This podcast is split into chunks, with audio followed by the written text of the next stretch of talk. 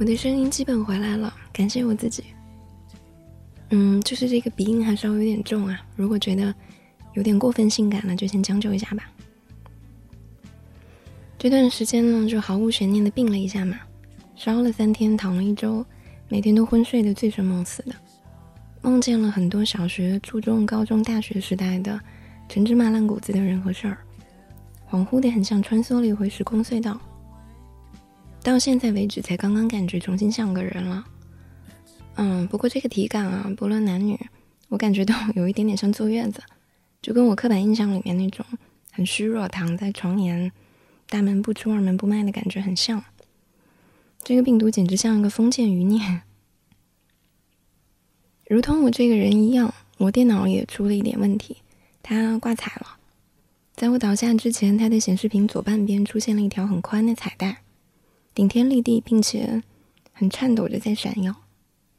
然后倒下之前，我跟这条彩带一起看了一部片儿，然后我就倒下了。到今天我才重新打开电脑，它依然很顽固的在那边蹦跳。看着它，甚至就感觉到一点亲切。一个不管我死活怎么着，好像也不变的高科技的伤痕。去年的这个时候，我跟很多朋友在一起，嗯，在一个 KTV 的包厢里面跨年。一边唱歌一边抱着，混过了午夜的零点，很热闹。到今年，一些人还在这儿住着，然后也有人散到别的地方。相聚离开，总有时候，相比我更早年经历的那种暴力拆卸，这两年人情的聚散已经很温柔了。还是祝你新年快乐！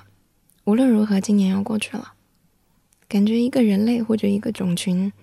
都终归没有办法比这一年过得更糟糕了吧？触底反弹，物极必反，明年肯定财运滚滚，桃花满天飞。Bless you。嗯，祝我的首期嘉宾戴安娜女士人生灿烂，祝我的朋友贾钱新的一年窗户不漏风。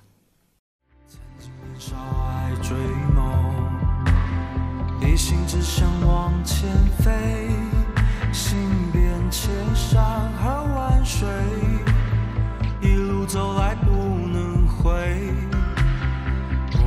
首，情已远，身不由己在天边，才明白爱恨情仇，追伤追痛是后悔。